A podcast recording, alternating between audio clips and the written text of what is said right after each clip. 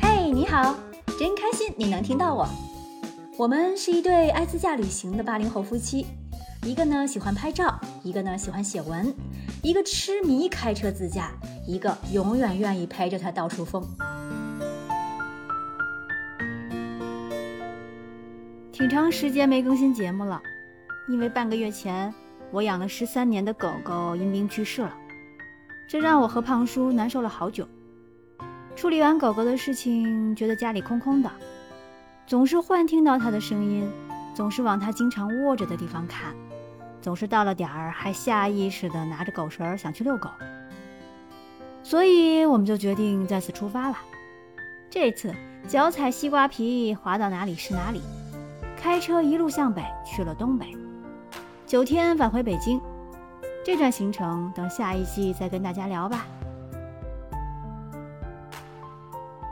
回到北京后，继续完成接下来的行程。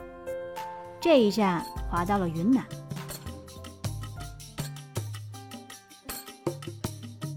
云南已经去过很多次了，云南很大，去过很多次还是没有把云南逛遍。这次主要路过云南西部的几个城市。离开贵州荔波，首先进入的是云南曲靖。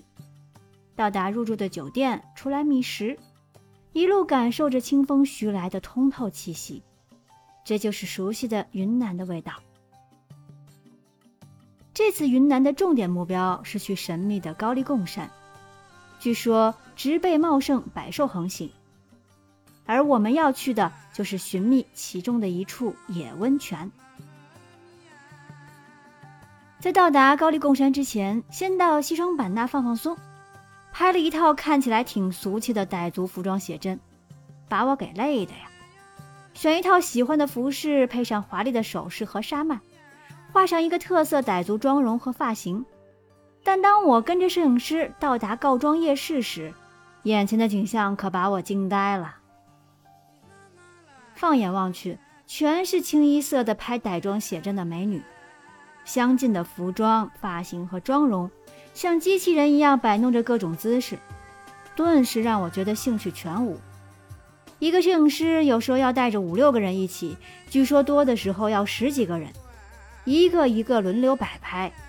我随便站在哪里休息的时候，就影响了别人的镜头，然后被人催促着躲开他的镜头，体验感真的不太好，以至于直接影响了我想去拉萨拍藏袍写真的计划。真的拍得太累了。回到酒店卸妆就倒在床上，感觉比爬山还累。拍照十分钟，等待两小时的即视感。奉劝之后想去西双版纳拍写真的朋友，要不然就多花点钱拍一对一的写真，要不就别拍了，真的太千篇一律了。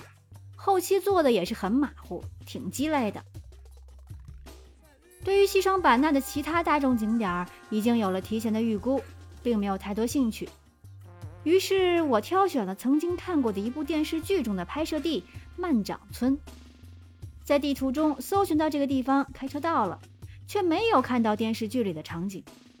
如果大家感兴趣，可以翻来看看，叫《让我听懂你的语言》，里面的西双版纳曼掌村非常非常美，春暖花开，绿色作为主色调，充斥着眼睛，呈现出完整而多样的生物群。我很爱电视剧中的这里，现实中的曼掌村虽然没有剧中大开大合的自然景观，但也是个很温馨宁静的小村子。漂亮的傣锦，精巧的竹编，呈现出一种纯净美好的感觉。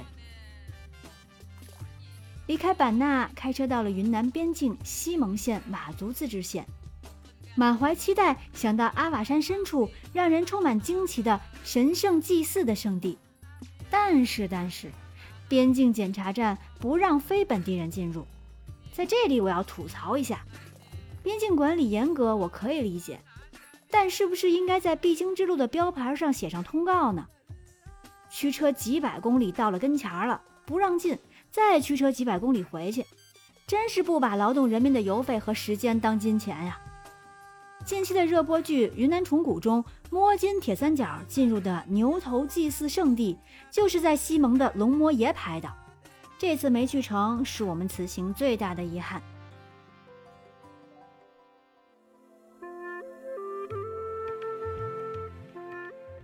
话说，神秘的哀牢古国是历史上八大神秘古国之一。傣族先民在怒江、澜沧江流域建立部落联盟国家，目前的中心地就在宝山市。